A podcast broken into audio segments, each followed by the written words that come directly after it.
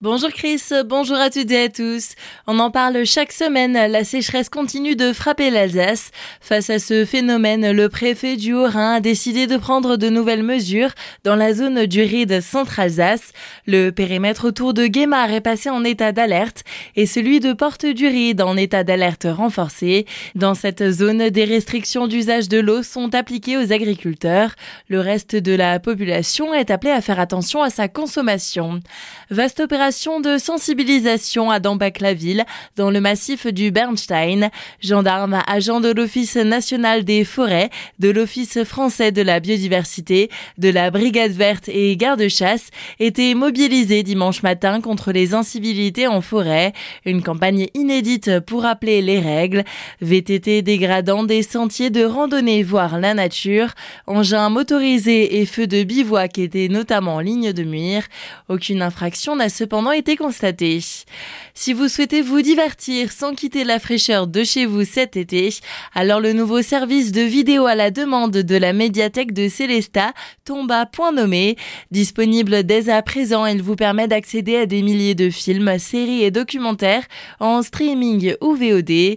C'est Marina Chapuis, chargée des collections vidéo, qui nous explique son fonctionnement. On propose deux offres. Il n'y a qu'une inscription à faire euh, avec la même adresse mail et le même mot de passe. Et vous pouvez accéder à la médiathèque numérique d'Arte ou les yeux doc de la bibliothèque publique euh, d'information. Donc euh, pour la médiathèque numérique d'Arte, c'est 8500 titres, fiction, documentaire, spectacle, jeunesse. Il y a 800 nouveautés par an. Ils sont disponibles 4 mois après la sortie en salle. Il y a deux visionnages par mois qu'offre la médiathèque de Célesta. Les yeux doc, c'est 400 titres, c'est en illimité. Et donc les inscriptions à ce nouveau service se fait via le site de la médiathèque dans la rubrique ressources numériques. Il faut que l'abonné soit à jour de son abonnement car le service fonctionnera en même temps que son abonnement à la médiathèque. Donc c'est soit en téléchargement, soit en streaming sur PC, tablette, téléphone.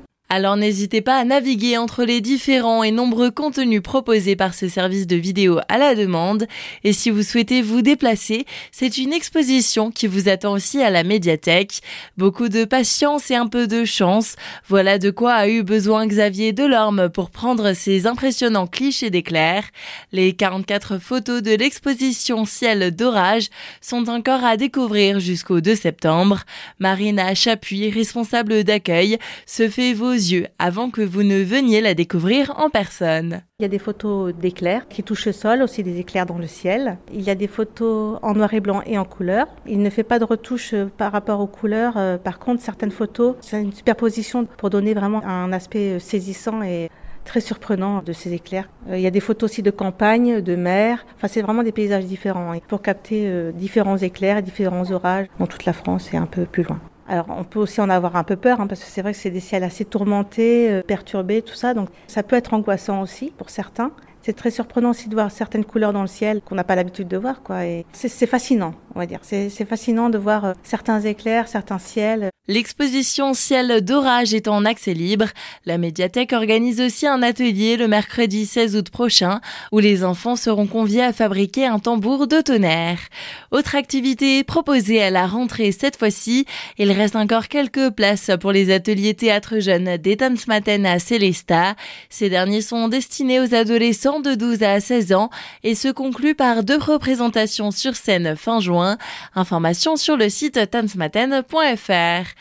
Et en sport, côté Racing Club de Strasbourg, le défenseur et vice-capitaine Alexander Djikou s'en va. C'est ce qu'il a annoncé hier soir sur ses réseaux sociaux sans pour autant indiquer sa nouvelle destination.